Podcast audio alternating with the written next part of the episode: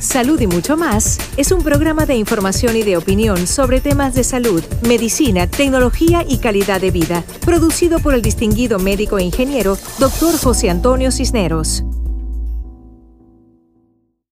Bienvenidos amigos a un nuevo episodio de Salud y mucho más, su podcast sobre temas de salud, medicina, tecnología y calidad de vida. En la mañana de hoy eh, quiero conversar con ustedes sobre eh, la nueva variante Omicron y lo que sabemos. A continuación les eh, muestro la sesión de hoy en la plataforma Clubhouse, donde tuve oportunidad de conversar con varios de mis amistades en relación a lo que sabemos sobre esta nueva variante del virus SARS-CoV-2 que produce la enfermedad COVID-19. Con ustedes entonces la eh, transcripción de audio de la sesión de hoy en la mañana con preguntas y respuestas de los participantes. Gracias. Buenos días a todos. José Antonio Cisneros de aquí de Miami. Quería invitarte, Oscar, para que viva. Gracias. Quería aprovechar esta mañana para responder o actualizar cualquier tipo de información en relación a lo que estamos ya viendo percibirse que es que la variante Omicron del COVID-19 va a estar a, nivel mundial mucho más rápido de lo que pensábamos.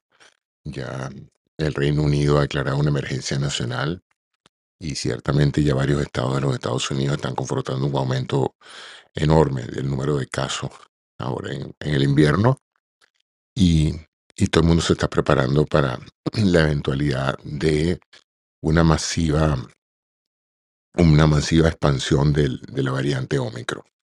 Entonces quería aprovechar hoy a ver si hay alguna pregunta en relación con esto, qué esperar, cómo prepararse, qué sabemos, qué no sabemos todavía y porque el juego no se ha acabado, a pesar de que en casi todos los países del mundo se han ido reanudando las actividades sociales y comerciales.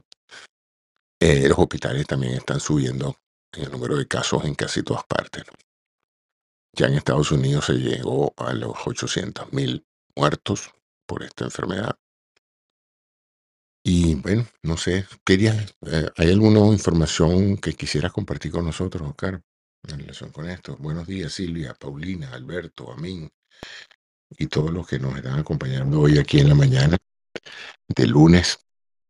Y bueno, dentro de las actividades que, uno realiza aquí, pareciera como que el COVID ya pasó, pero basta sentarse y ver los noticieros o ver los programas que están publicando las personas que siguen esta pandemia y nos damos cuenta de que la cosa no está no vista tan bien. Ya hay muchos hospitales aquí en Estados Unidos que están exhibiendo el mismo número de saturación de camas de, de terapia que ha habido en otros, en, en la temporada pico, así es que la cosa está difícil.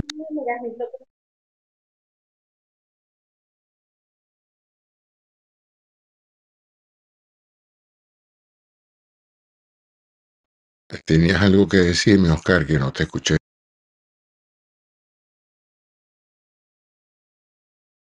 Bueno, si alguno de ustedes, Silvia, o alguno de ustedes quiere subir y hacer alguna pregunta en relación con esto, vamos a abrir los micrófonos para hacer la cosa más dinámica.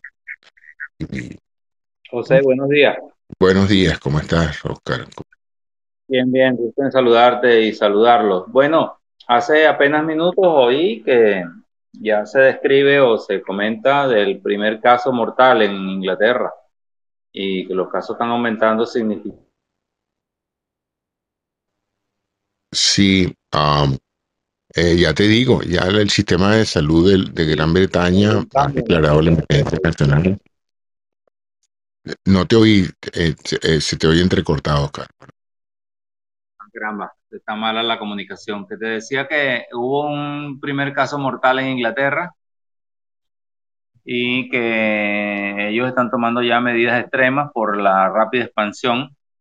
Y digo que quizá lo bueno sería si nos pudieras hacer un, un recuento de la situación actual, cómo se está manejando a nivel mundial y si hay algún cambio en la sintomatología o en las medidas de precaución. Bueno, fíjate, lo que sabemos es que a mediados del mes de noviembre, fíjate que estamos hablando de no hace más de un mes, eh, por ahí por el 11 de noviembre, empiezan a ingresar casos a diferentes hospitales en países vecinos y en Sudáfrica. Y estos casos, eh, cuando le, ahorita en casi todas esas zonas del mundo, cuando una persona es admitida al hospital, lo primero que le hacen es un test de PCR de COVID. Llamó la atención que esos test salieron positivos, lo cual no era nada extraordinario porque mucha gente está infectada de COVID, sobre todo en esos países del sur de África donde no han llegado las vacunas y escasamente un 30% de la población está vacunada. Resulta que cuando eh, le llamó la atención a alguno de los, de de las personas que estaban siguiendo eso, el hecho de que había algunos match de, proteínas que no, no, no, daban, no daban resultados. O sea, había una anomalía en el PCR. Y entonces esos casos, cuando salen ese tipo de cosas, les hacen lo que se llama una secuenciación de, de la traza genética de lo que están midiendo porque el test de COVID básicamente mide una serie de, parámetros de proteínas asociadas al genoma del COVID y si son presentes, pues el test se declara positivo. Pero cuando le hacen el estudio em, em, genético a el virus que replicaron para hacer el test de PCR, se dan cuenta de que es un nuevo virus. Inmediatamente lo pasan por la comparación estadística y se dan cuenta de que el nuevo virus tiene más de 56 mutaciones diferentes al virus que ya conocíamos, que era la variante Delta. Esto alarmó mucho a los investigadores, a los que siguen la huella de los virus, porque un virus que muta es un virus que puede en un momento dado llegar a ser irreconocible por el sistema de detección, le hace los tests, y puede ser refractario al uso de las vacunas, porque tanto los test como las vacunas son muy dependientes de la estructura genética del virus. ¿ah? Si es un test para, para, la influenza, es para la influenza. El test no va a ser positivo para otra virosis. Igual, la vacuna contra la influenza es contra la influenza, no es contra cualquier virus. Entonces, los procesos inmunológicos son altamente específicos para un agente mm, infeccioso. Entonces, Mientras más mutaciones, más peligro hay de que el virus literalmente se comporte como un nuevo virus. Pero esa es la parte genética. Había que ver cómo se estaba comportando desde el punto de vista del eh, desarrollo de síntomas y signos y eventualmente cuánta gente estaba entrando al hospital. Las primeras informaciones dicen que esas personas no entraron al hospital porque tenían COVID sino que se les encontró incidentalmente que tenían COVID una vez que fueron admitidos al hospital. Esto es importante porque esto ya lo había mencionado en un programa anterior, esto es lo que uno llama una, un hallazgo incidental, cuando descubre algo que no es lo que uno está buscando, pero, pero entra por eso. Esas son personas que entraron por diferentes otras causas. Debo retomar aquí una frase que escuché hoy muy buena en otro programa que decía, la vacuna nunca se vendió como una protección para no morirse ni para no enfermarse. Esto es importante porque ahora que hay millones y millones de personas que están vacunadas, esos millones y millones de personas, muchos se van a enfermar y se van a morir de otras causas aún estando vacunados. Y la gente entonces tiende a, exagerar la situación y ves, fulanito se murió aún estando vacunado. Bueno, se murió porque se iba a morir de otra causa. La vacuna no tiene absolutamente nada que ver, solo que ahora hay una alta correlación entre más de 3 billones de personas se han vacunado. Entonces la alta probabilidad de que esas 3 billones de personas alguien se enferme o se muera de otra causa es altísima. Entonces no hay que confundir eso con el cuento de asociación entre vacuna y causas no, no necesariamente asociadas a la vacuna por la que la gente se muere. El asunto entonces es que empezaron a seguir y eso por supuesto ese hallazgo de un virus nuevo con tantas mutaciones, 30 y pico de las cuales estaban en la proteína S, que es la proteína de la corona del virus, que es la que se usa precisamente para que la vacuna eh, lo identifique, era preocupante. Entonces se notificó a la, a, la, a la Organización Mundial de la Salud y hasta ahí todo bien. El asunto es que este virus empieza a tener un factor de replicación de 2.1 eso es como muy, muy alto, porque eso significa que en una semana la población de enfermos se duplica dos veces y más. Entonces, eso hizo que ya para finales del el mes de noviembre, prácticamente todos los pacientes que estaban entrando positivos a, el hospital, a los hospitales de Sudáfrica y de países vecinos eran por la variante Omicron. Semejante crecimiento en el número de infectados con un nuevo virus es motivo de preocupación y eso fue lo que hizo que todo el mundo respondiera bloqueando el acceso de personas que vinieran de Sudáfrica a sus países. Estados Unidos, el Reino Unido, la Comunidad Europea prohibieron la llegada de vuelos a sus países de personas que vinieran de esa zona. ¿Por qué? Porque la variante ni siquiera pasó de ser una variante de interés a una variante de preocupación, que es la escala que se utiliza a nivel mundial para definir qué tanto grado de atención le damos a, a, estos procesos, sino que ella desde el momento de su notificación hasta que la declaran mundialmente como una variante, ya es una variante de preocupación. Y más ha sido cuando en menos de lo que va de diciembre, ya esta variante está en una enorme cantidad de países eh, creo que ya más de 50 y pico, 60 países han reportado los primeros casos de pacientes infectados con la variante Omicron. Y lo que llama más la atención es que ya hay lo que se llama transmisión comunitaria, o sea que esas personas que han entrado a los países y se han infectado eh, han infectado a otros que a su vez han infectado a otros sin ninguna vinculación con Sudáfrica ni con ningún país. O sea que ya desde el punto de vista práctico no tendría ninguna ventaja prohibirle el acceso a nadie que viniera de Sudáfrica, porque de todos modos ya la mayoría de las personas que están siendo infectadas con esto eh, no tienen contacto con nadie que haya viajado de esa manera. O sea, eso es transmisión comunitaria. ¿Qué más sabemos? Bueno, vamos a empezar a ver ahora cuánta gente se ha enfermado lo suficiente para ir al hospital y cómo monitorizamos eso. Cuando hubo esa respuesta, lo primero que se hizo fue aumentar el número de test. Es decir, eh, testear más a la población porque eso nos da una idea de qué tan grande es la naturaleza del problema. Por lo tanto, se aumentó el número de, sitios de test y esta vez se estaba buscando por esa anomalía que describí al principio en el PCR, que pudiera permitirnos detectar el Omicron sin necesidad de hacer un, una secuenciación genética, que es algo más complejo y más costoso que el simple test de PCR. De esa manera, pues se han dado cuenta de que el problema es más grande de lo que parece. Sin embargo, la gran mayoría de las personas que han testeado positivo no han tenido criterios de hospitalización. Es decir, ah, cuando han sido positivos y han sido vistos por un médico, no tienen síntomas y signos que justifiquen ir a un hospital y hospitalizarse. Estas personas, sin embargo, eh, muchas de... Ah, la otra cosa que se ha observado es que muchas de las personas infectadas estaban vacunadas. Eh, eh, y la, mucho más prevalente en las personas no vacunadas, pero también las personas vacunadas estaban siendo infectadas por Omicron, mucho más que con las otras variantes, lo cual significaba inevitablemente la sensación de que la vacuna era menos efectiva para proteger a la persona de la infección que con las variantes anteriores. Y esto ha hecho, pues, que eh, Estados Unidos en particular acelere la, la tercera dosis como un recurso para mejorar todavía más la inmunidad contra eh, eh, el agente viral, pero también el hecho de que ya tanto Moderna como Pfizer están trabajando en una vacuna específica para Omicron. Ya se están haciendo las pruebas y, ellos han dicho incluso que de 60 a 90 días ellos pueden tener un, un candidato a vacuna específicamente para las características genéticas del virus Omicron. Eh, ¿Qué más sabemos? Ah, bueno, sabemos entonces que el número de personas en Sudáfrica, que es donde hay más experiencia clínica, porque los hospitales se han visto bastante asistidos por gente que ha resultado positiva, es que los evalúan, mm, les miden la oximetría, que es un parámetro importantísimo la oximetría es la medición de la saturación de oxígeno periférico. Se utiliza un dispositivo que es como un capuchoncito que se pone en los dedos.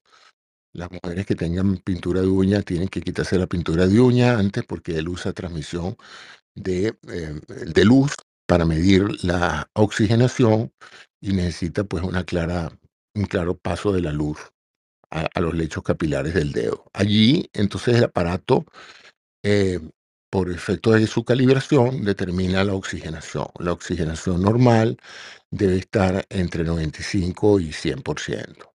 Entre 90 y 95 puede ser normal dependiendo de la condición física de la persona, del grado de ejercicio, del grado de consumo de oxígeno. O sea, tú no te puedes medir eh, la oximetría si tú acabas de salir del gym o si estás haciendo alguna otra actividad que consuma mucho oxígeno, porque evidentemente tu oxígeno periférico va a estar algo disminuido.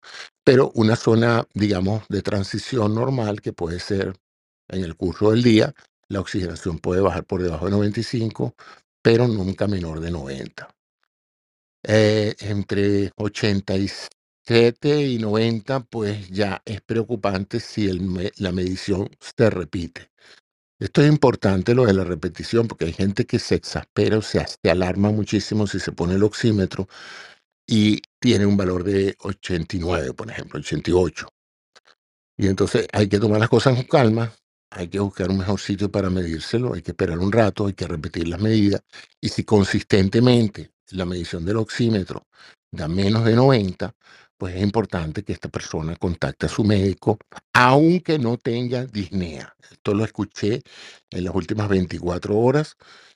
¿Por qué? Porque eh, mm, desde el año pasado se sabe que la baja de la saturación de oxígeno antes que la percepción eh, propia de que se te dificulta respirar, es pronosticador de complicaciones en las personas que ya tienen COVID positivo. Ok, vamos a, repetir esto entonces.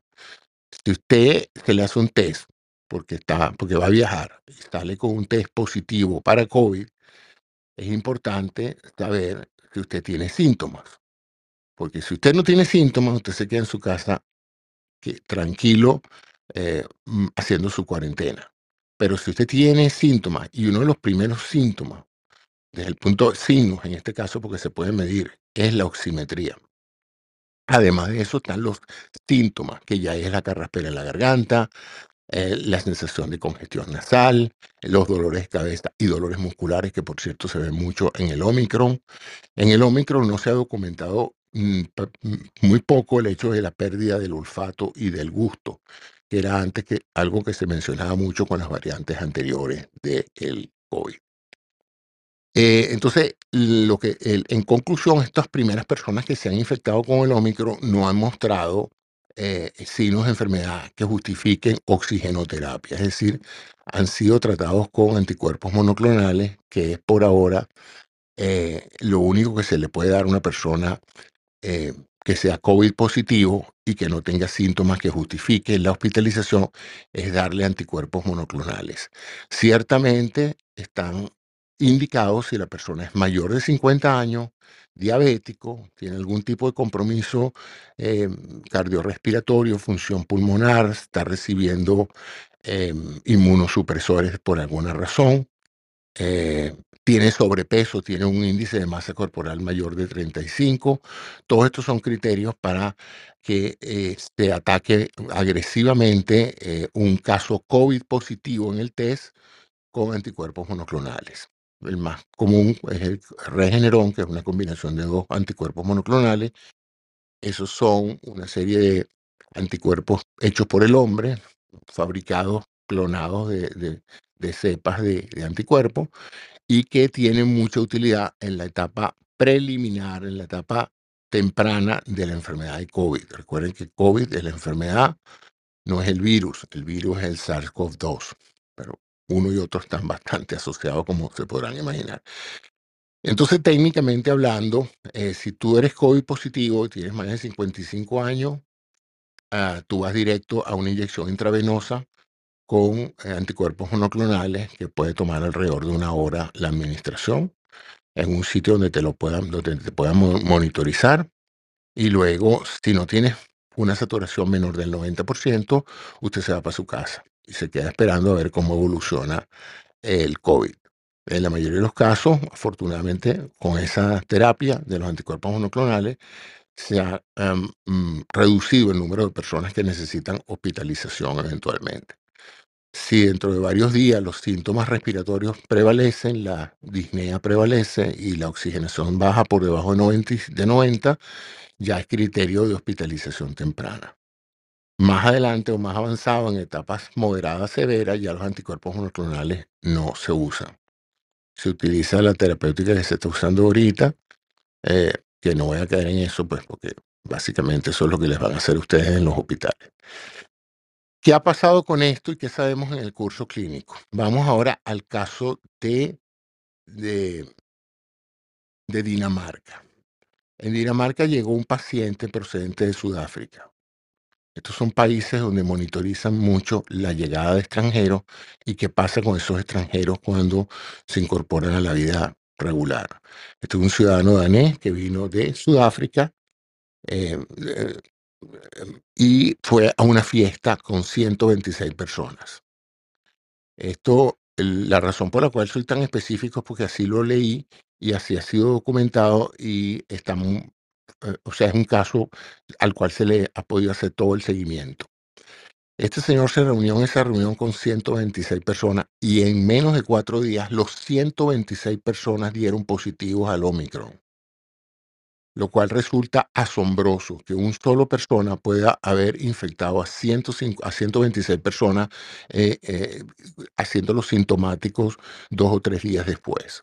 Es una tasa de contagio enorme casi que similar a la que podría encontrarse con el virus de resfriado común o de la gripe.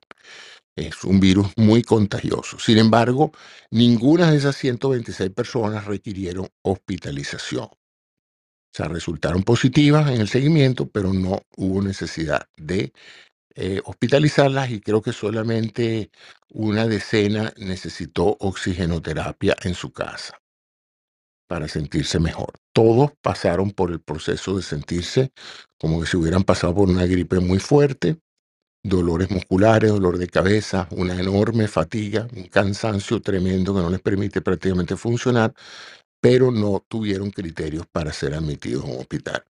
En conclusión, la sensación hoy es de que el Omicron es altamente contagioso, pero en personas sanas, personas sanas, el Omicron es probablemente menos de la mitad de eh, patológico que la variante Delta. O sea, es un virus que mutó para una variante más útil para el virus, que es que enferma menos, pero se contagia más rápido. ¿Cuál es el problema y por qué la alarma mundial? la alarma mundial es por la tasa de contagio, porque inevitablemente eh, esto estadísticamente es un juego de números. Puede ser que el Omicron sea menos letal o menos mórbido, menos virulento, como decimos nosotros, que las variantes anteriores. Pero como todo el mundo se va a contagiar, y ahorita la sensación, he escuchado a, tres grandes eh, personas de mucha credibilidad que dicen, señores, esta es la que va a contagiar a todo el mundo olvídense de lo demás. En menos de seis meses, un año, esta variante la va a ver, eh, todo el mundo va a estar expuesto al Omicron, porque es muy, muy contagiosa. La gran mayoría de las personas probablemente no van a necesitar mayor cosa, pero inevitablemente va a haber mucha gente que por su conducción de salud preexistente se va a ver afectado por el Omicron y puede llevarlo al hospital y puede causarle la muerte también. Entonces, esa es la preocupación. Y de nuevo, la preocupación en este caso es que que se saturen los hospitales, o sea, que llegue un momento en que los hospitales eh, no puedan atender a los pacientes que necesitan atención, porque eso aumenta la, la mortalidad. O sea, tú te puedes morir del COVID o te puedes morir de falta de asistencia cuando tienes COVID. Y esa ha sido la tragedia de Venezuela y la tragedia de muchos países que no tenían sistemas de salud eh, preparados para esta avalancha de pacientes. Que el problema no es tanto solamente el hecho de tratar a los pacientes, porque muchos podrían recuperarse, con oxigenoterapia y esteroides y otros elementos que se han usado, pero inevitablemente con, esta, con este problema de saturación, si la persona se queda en el pasillo sentada en una silla de ruedas porque no hay donde hospitalizarla, se va a morir de mengua, como decimos nosotros en Venezuela. Entonces, bueno, esa es alguna de las cosas que resume un poco la situación actual. Hay preocupación por la gran infecciosidad, así le llaman en inglés, de esta variante y por las consecuencias que pueda tener en países donde hay una población mayor de 65 años predominante, ¿no? Porque los casos de Sudáfrica, Sudáfrica aparentemente tiene una mezcla poblacional que favorece a la mayoría de las personas jóvenes. Hay mucha gente joven en esas ciudades. En cambio, eh, que es la gente que está contagiando, porque es la gente que va a la fiesta, la gente que se reúne. Pero una vez que el virus con ese nivel de contagio llegue a las casas de ancianos o llegue a sitios donde hay mucha gente mayor de 65 años, la obesidad es un problema y eh, por ahora eh, la vacuna es importante que las personas se completen su ciclo de vacuna con la tercera dosis y que traten en lo posible de no complicarse con otras enfermedades.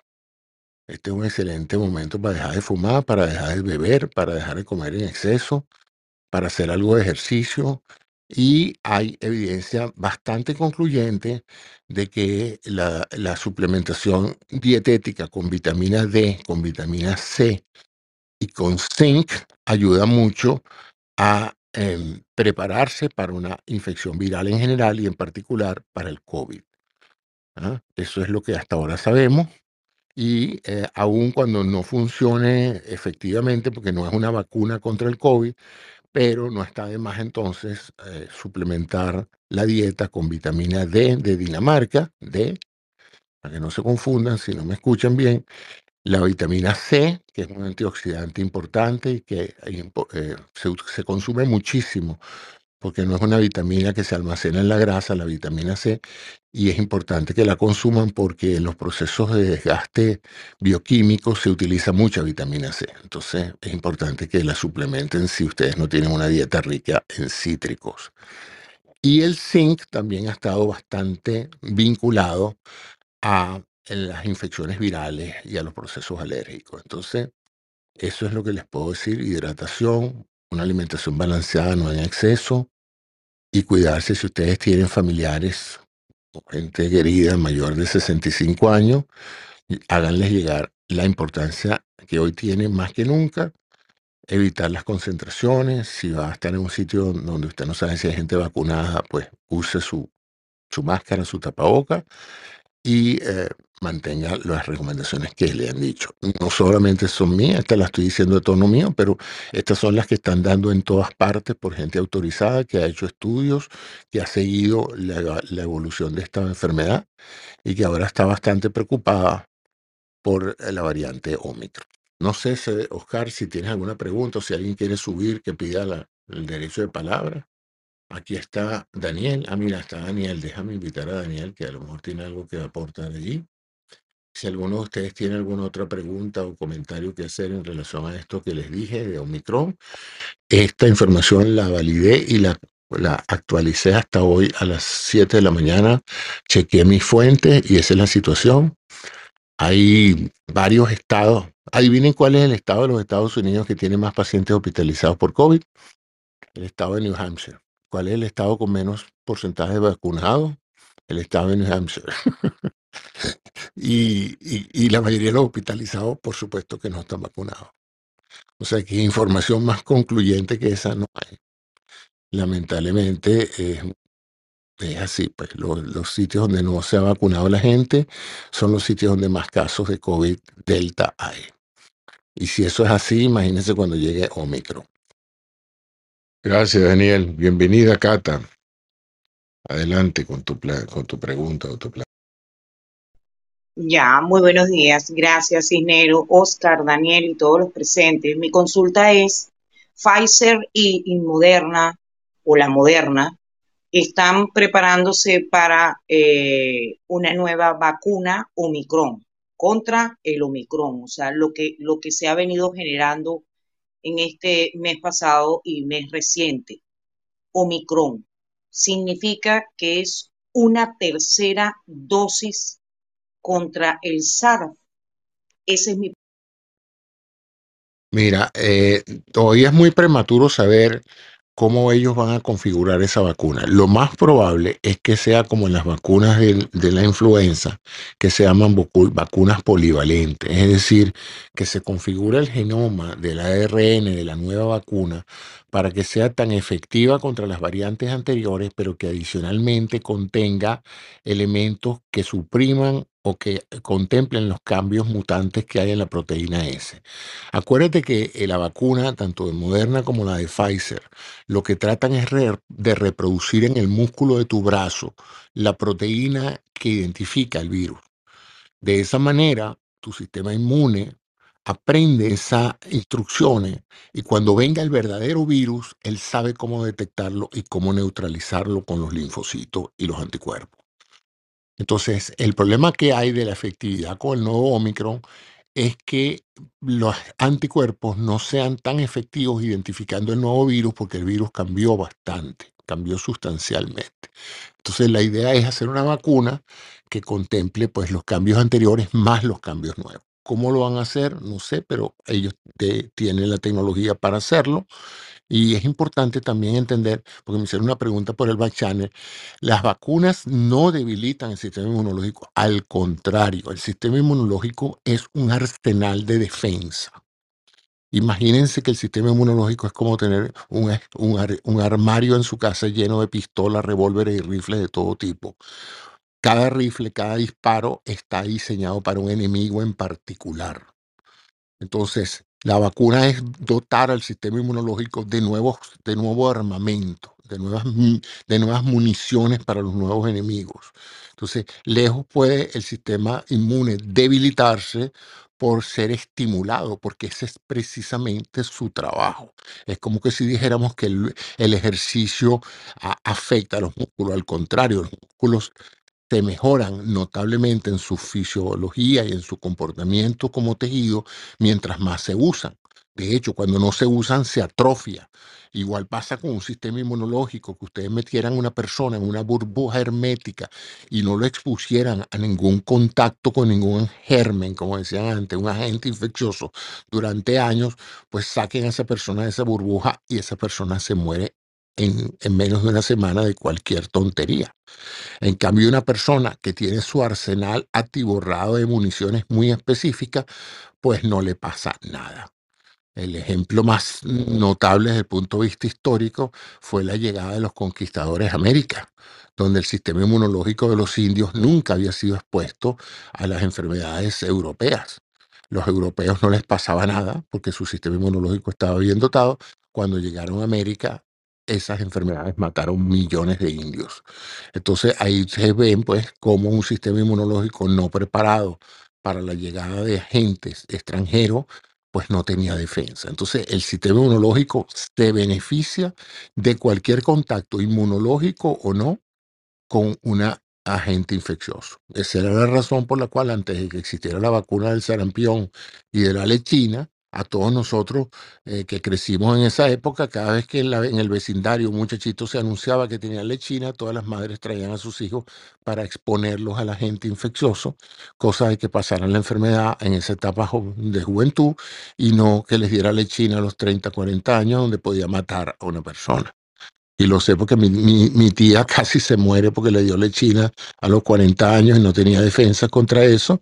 Y bueno, lo que, lo que el, niño fue una eruptiva de varios días, en ella fue un, caso gravísimo. Entonces, eh, eh, la respuesta es no, las vacunas estimulan el sistema inmunológico, el sistema inmunológico disfruta, ese es su trabajo. Ningún, ningún órgano o sistema se daña porque se use. Por eso es que hay que usar el cerebro también, porque si uno no lo usa se atrofia. Entonces el sistema inmunológico es un sistema que eh, se dota del contacto diario con agentes de todo tipo, no solamente eh, biológicos, sino hasta químicos, y en un momento dado puede eh, tener defensa. Eso es importante. ¿Alguna otra pregunta? Sí, este, la situación es que entonces comprendo de una manera u otra que Pfizer y, y Moderna se traen un poco de la primera y segunda dosis de lo que es el SARS a Omicron y nace la tercera o es una nueva. Yo particularmente recientemente estuve en el estado de Texas, Estados Unidos, y me hice un examen muy costoso donde se determinaba que en ninguna de las oportunidades donde yo he estado expuesta con los H1 y las influencias y todos los SARS, di totalmente negativo. Es decir, nunca lo he tenido y no lo portaba mientras estaba en los Estados Unidos expuesta a que en ese estado nadie usaba mascarilla y no cumplía con los protocolos internacionales establecidos para todos los países eh, del antiguo continente y de este nuevo continente. Recientemente, obviamente, me volví a hacer un examen parecido y no tengo absolutamente nada y no lo he tenido.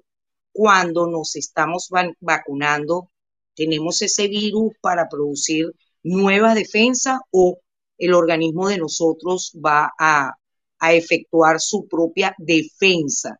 Yo no, no me ha dado para compartir con todos ustedes, gracias a Dios, lechina, y obviamente estuve expuesta de pequeña a ese tipo de enfermedad y nunca me contagié.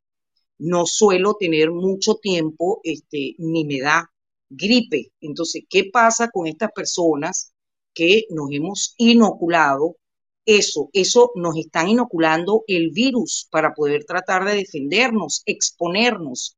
Esa es mi pregunta, pero no me han contestado por, según las investigaciones que se vienen realizando ahora ¿Viene la tercera dosis o es una nueva vacuna para este mutante? Déjame especificar el número de dosis, ¿ok? La tercera dosis es la misma que la primera y la segunda, pero administrada seis meses o siete meses después de la segunda dosis. Se refiere esencialmente a las dos vacunas más prominentes aquí en los Estados Unidos en muchas partes, que son las de Pfizer y Moderna. Entonces, eh, el esquema original de vacunación de esas vacunas era la primera dosis, luego entre 20 de, 21 a 30 días la segunda dosis y se pensaba que con eso la persona estaba protegida por al menos un año. Esas eran las expectativas para el primer trimestre de este año 2020.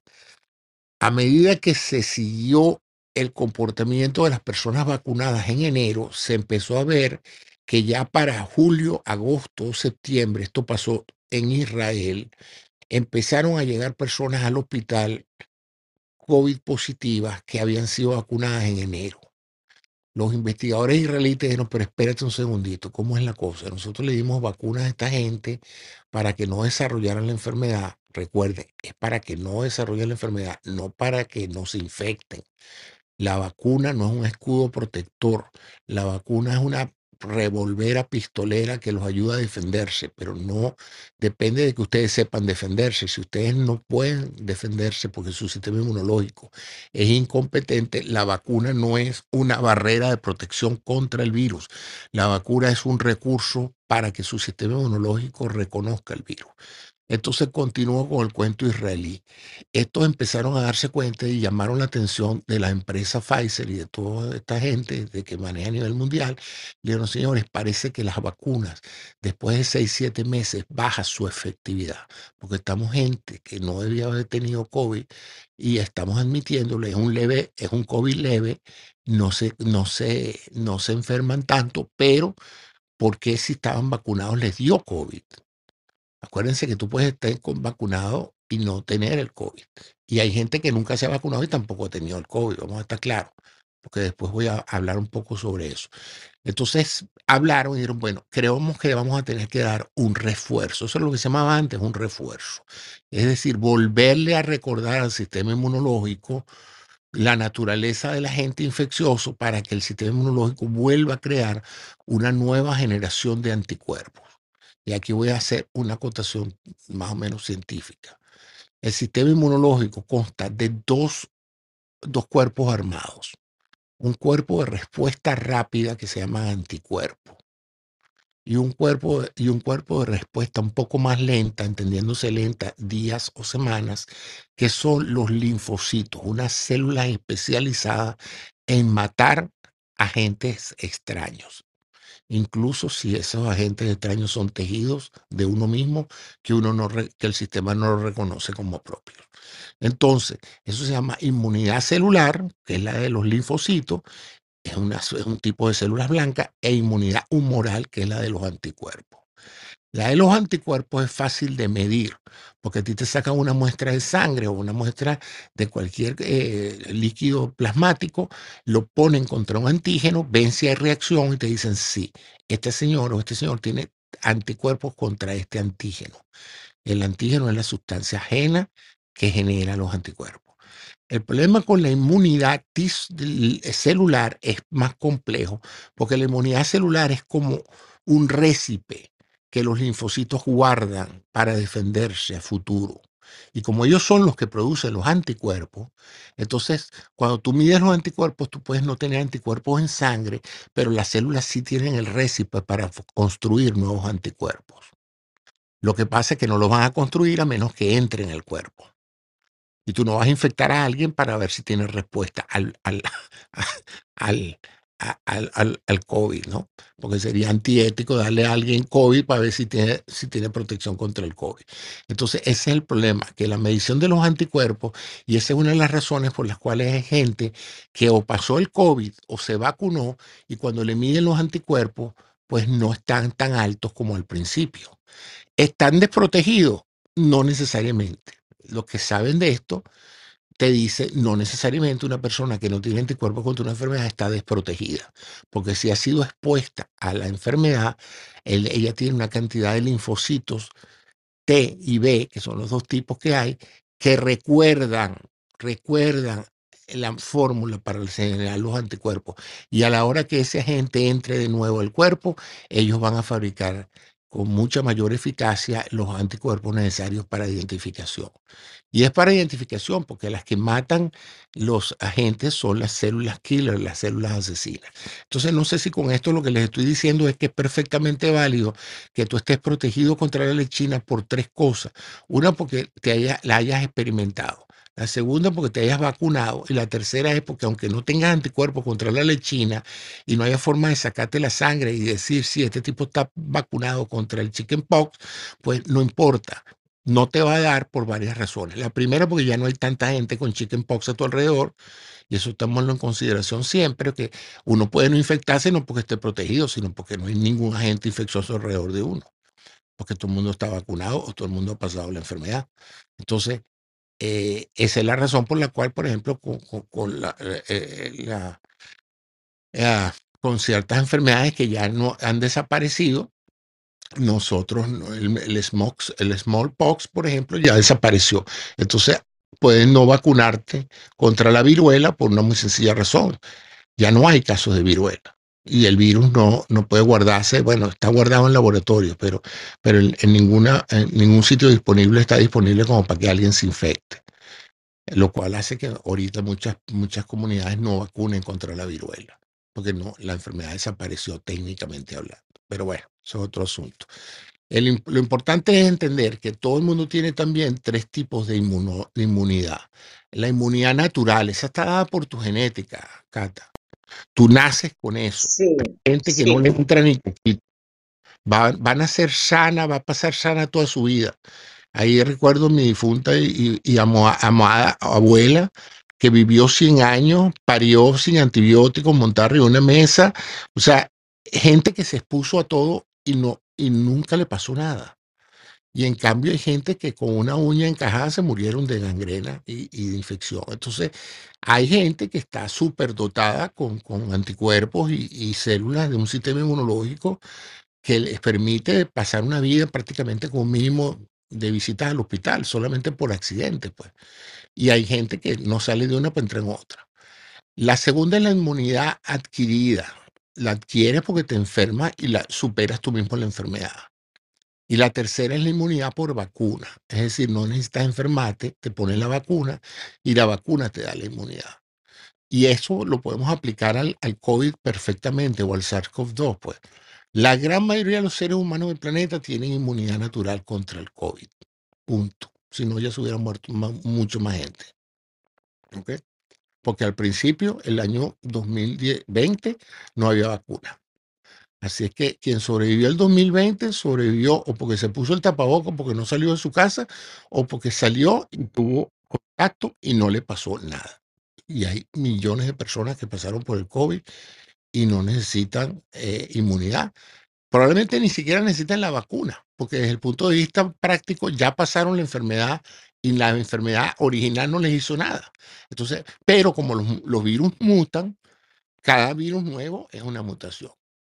Y como, eh, como escuché ayer, un recordatorio, así como, como vino Omicron, Omicron no es la última variante viral.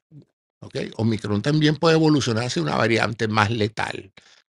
Me enteré ayer, por ejemplo, que la, la, la, virosis MERS, MERS, eh, que fue la del Medio Oriente, que muy, muy poca gente sabe que nosotros tuvimos un coronavirus que no surgió en, en murciélago en China, sino surgió en el Medio Oriente. Eh, a partir de un, de, de un brinco de un camello al ser humano. Esa variante tenía 50% de mortalidad. O sea, la mitad de los pacientes infectados con esa variante se murió.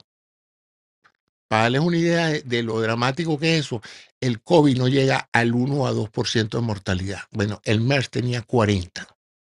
Pero por supuesto, con semejante mortalidad, prácticamente el virus no llegó nunca a ser pandemia.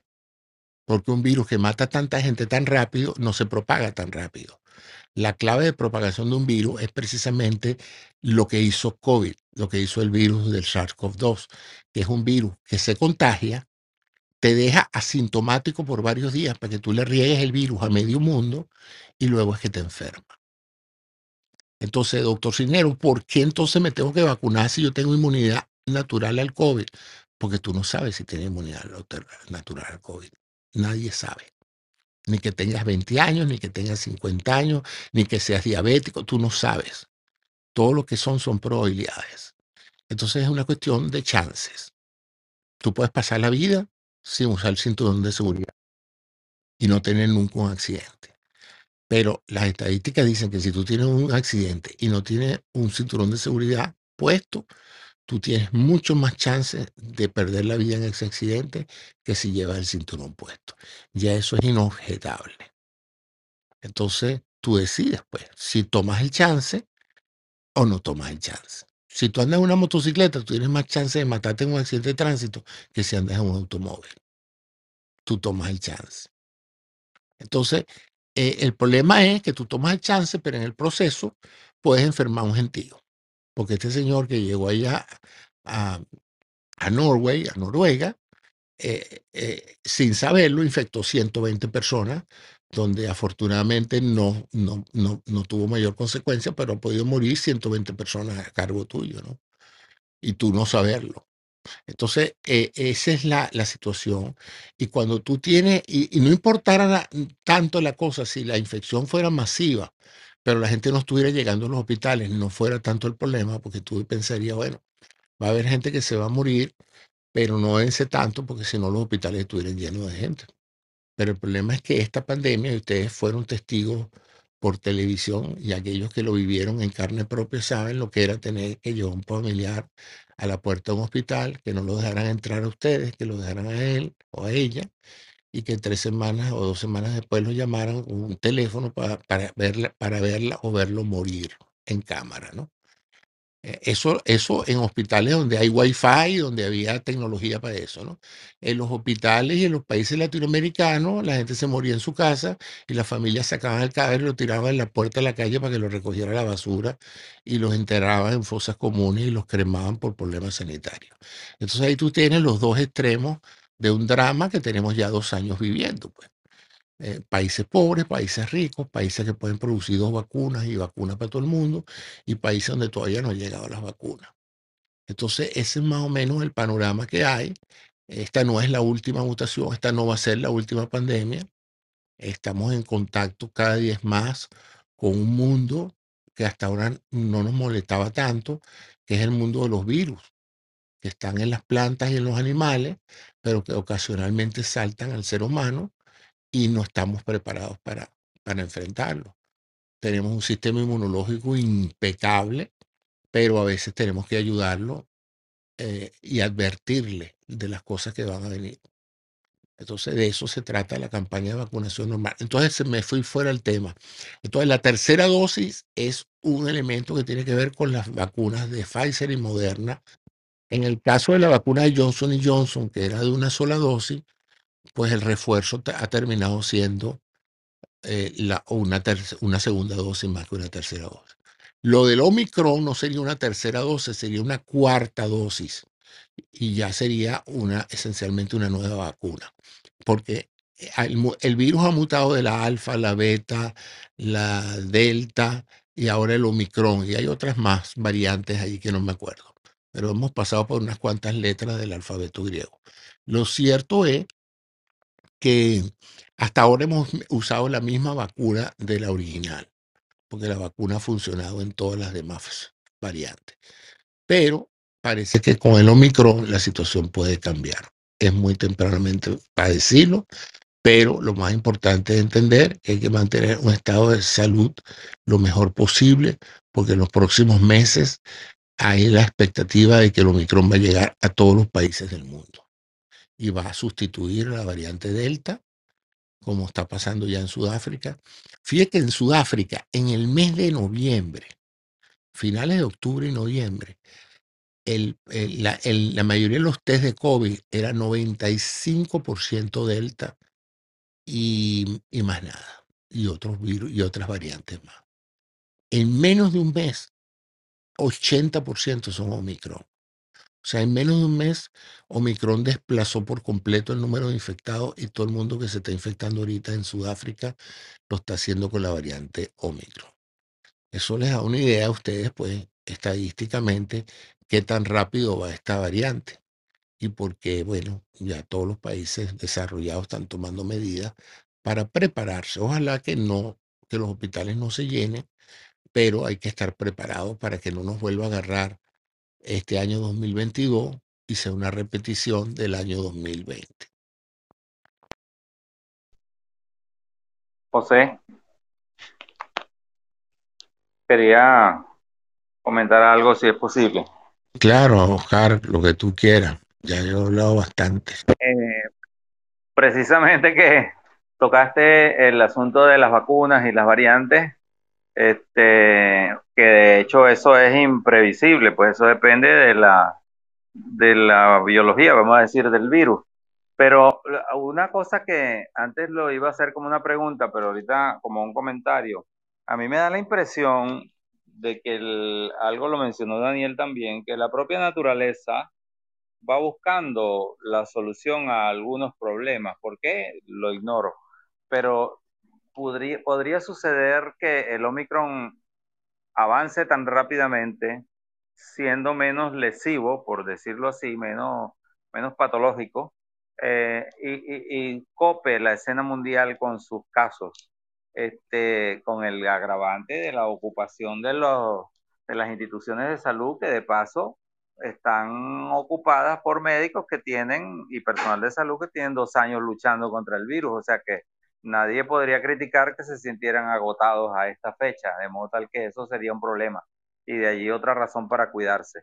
Pero en esa evolución de los virus no cabe la posibilidad de que al ser esta la predominante y ser menos lesiva en el tiempo, pueda desaparecer más fácil que la delta, por ejemplo. Tú que eres estudioso de las estadísticas y de, y de las progresiones en matemáticas y esas cosas, ¿qué, qué crees que o es muy temprano para llegar a cualquier bueno, es muy temprano para llegar, pero la hipótesis que tú dices es la más real, la más factible, ¿no?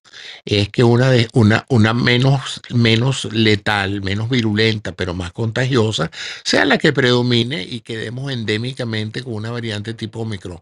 El problema es que ojalá Omicron se quedara como está, porque Omicron sigue mutando. Entonces, y, y, y en cualquier momento, así como surgió esta, puede surgir una variante que nos sorprende. Entonces, la idea es estar preparado para cualquier eventualidad, porque eh, la naturaleza no tiene un plan. Uno a veces trata de, el ser humano trata de ver los fenómenos naturales con, con una, un antropomorfismo, con la idea de creer que, que, que, hay una entidad que piensa como el ser humano y que busca, eh, eh, digamos, la perfección y, y en la práctica no es así. La naturaleza es brutalmente cruel. La naturaleza misma, antes que el hombre que apareciera, también extinguía ciertas especies, ¿no? Entonces, eh, no hay ninguna garantía de que hay, digamos, una mente que está tratando de llevar esto a una situación positiva para la especie humana, ¿no? Eh, si algo es evidente y hasta chocante, yo creo, para mucha gente entender eso, que en la biología nosotros somos solamente una especie más que está tratando por sobrevivir, por prolongar nuestra vida, nuestra existencia, por disfrutarla mientras estamos vivos, pero que en cualquier momento la naturaleza, el cambio climático, cualquier otra cosa, cualquier entidad física o biológica puede eh, diezmar esta, esta, esta especie sin mayor problema, ¿no? Eh, y de hecho, eh, la preocupación de la gente que sí sabe de esto es esa, estar preparado para reaccionar lo antes posible ante cualquier amenaza de este tipo. Y esa es una de las razones por las cuales pudimos de una u otra manera resolver esto mm, nosotros. Aquí no fue la naturaleza, esto lo está resolviendo el ser humano. Eh, con su investigación, con la ciencia, con la identificación de la gente.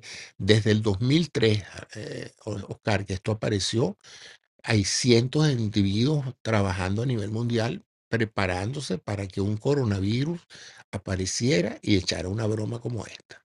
Esto para nosotros fue una sorpresa, para la gente que monitoriza esto no fue una sorpresa. Es un poco lo que yo creo que pasa en astrofísica, ¿no? Para nosotros puede ser una sorpresa que nos digan que hay un asteroide en trayectoria de colisión contra la Tierra y que puede acabar con todo el planeta. Sí, pero para la gente que sigue eso, no es ninguna, no es, ninguna cosa nueva. Ellos están constantemente identificando cuerpos celestes extraños, vecinos, trayectorias, etcétera. Bueno, pues para eso, se, se les paga, pues. Ese es su trabajo y esa es su pasión. Entonces, igual, pues hay virólogos que están constantemente trabajando en laboratorio, viendo cómo se comportan los virus, más en contacto con áreas deforestadas donde había muchos animales, donde hay contacto entre seres humanos como nunca lo había visto. Y cualquier cosa que aparezca en un sitio del planeta, enseguida se va a hacer pandémico. Ya esa es otra cosa que tenemos que aprender.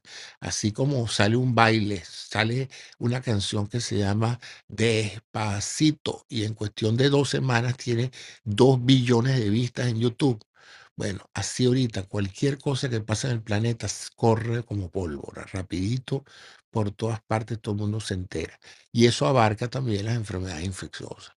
Entonces, esa es la razón por la cual yo creo que en el futuro los procesos de contención de, enfermedades van a ser más frecuentes. ¿Por qué? Porque la única manera, si hay un brote en, qué sé yo, en, en, Guárico, en el, estado, en el estado Guárico, eso una vez detectado hay que cerrar el estado Guárico. Porque si, si sale por algún lado a otro estado y de otro estado a Venezuela y de Venezuela, enseguida se va a correr por el mundo. Entonces va a ver que mucho en la detección temprana y en los planes de contingencia para hacer exactamente lo que hicieron los chinos. Y aún así, fíjate, como el virus salió de China, a pesar del esfuerzo que se hizo porque eso no pasara en la provincia de, Wuhan. Y la gente dice, bueno, pero entonces lo hicieron a propósito. Sí, ¿tú crees que un país con 1.4 billones de, de, personas le interesa un virus que lo primero que va a hacer es correrse por su propio país? estarán locos. Ellos trataron de cerrar esa provincia como pudieron, pero ya era demasiado tarde porque ya demasiada gente había salido a nivel mundial portando el virus asintomáticamente. Ya el virus estaba, como dicen, en todos los aeropuertos del mundo estaba el virus. Y, eso fue la razón por la cual no se pudo contener la pandemia de COVID. Pero si no hubiese sido por estas vías de comunicación que tenemos hoy, eh, si hubiera sido hace 50 años ese brote, no pasa de, esa, no pasa de la ciudad. Pero hoy es prácticamente imposible bloquear, como ustedes saben. Además, hemos visto también la reacción humana ante los bloqueos y ante las limitaciones a la libertad de movimiento y, de actividades sociales. La gente se pone furiosa. Ahora, bueno, es razón, tienen razón si hay una baja mortalidad. Pero yo quiero saber qué va a pasar con una ciudad donde tú tengas un MERS con una mortalidad del 40%, donde la mitad de la gente infectada se muere. Eso es dantesco, porque las pérdidas humanas, la gente dirá, bueno, entonces vamos a no vacunar a nadie, que sobreviva quien sobreviva, sí. Es que no va a haber suficiente gente para enterrar los muertos. Entonces, eh, eh, eso hay que tenerlo presente y por eso es que hay que confiar en las autoridades sanitarias, porque aunque usted no crea en las instituciones, ¿en quién va a creer? En su vecino. ¿Usted cree que su vecino lo va a venir a ayudar cuando usted tenga una enfermedad infecciosa para la cual no hay cura? No va a venir, su vecino no va a querer ni verlo para no contagiarse él. Porque eso es, eso es básicamente un instinto humano. Entonces, esos son mis comentarios en relación con eso. No sé si eso ayuda o no, pero yo sí soy optimista, como dice Daniel. Yo pienso que afortunadamente esta variable que temíamos mucho que aconteciera, aparentemente es menos, menos letal, menos problemática. Va a haber mucha gente que se va a infectar, pero no va a ser la última. Esa es la, parte no muy positiva de, eso. Puede venir otras variantes que incluso reemplacen al Omicron. Entendido. Bueno, si no hay más preguntas, los dejo libres para que vayan a hacer sus ocupaciones diarias. Gracias por darme el, privilegio de, poder comunicarme con ustedes. Espero seguir haciéndolo por lo menos una vez a la semana, dándoles una actualización sobre temas de salud, medicina y tecnología. Y bueno, déjenme saber si quieren que, que aborde algún tema en futuros programas. Y no sé si muchos de ustedes se van a alejar de la plataforma de estos días. Si, si, así fuese, les deseo una feliz Navidad y un próspero año nuevo a todos ustedes. Que todos sus planes para el 2022 se hagan realidad. Y cuenten pues que aquí el doctor Cinero estará tratando de, de ayudarlos en las limitaciones que me dan mi conocimiento y mi curiosidad, porque también mucho de esto es, es el tratar de mantenerme informado para para mantenernos informados a ustedes. Muchas gracias, Oscar. Muchas gracias, Daniel, Cata y a todos los que abajo me acompañan en cada programa. Y seguimos en contacto entonces. Voy a, si no hay ninguna otra pregunta o brazo levantado, vamos entonces a suspender esta consulta de hoy. Gracias a todos. Gracias, José.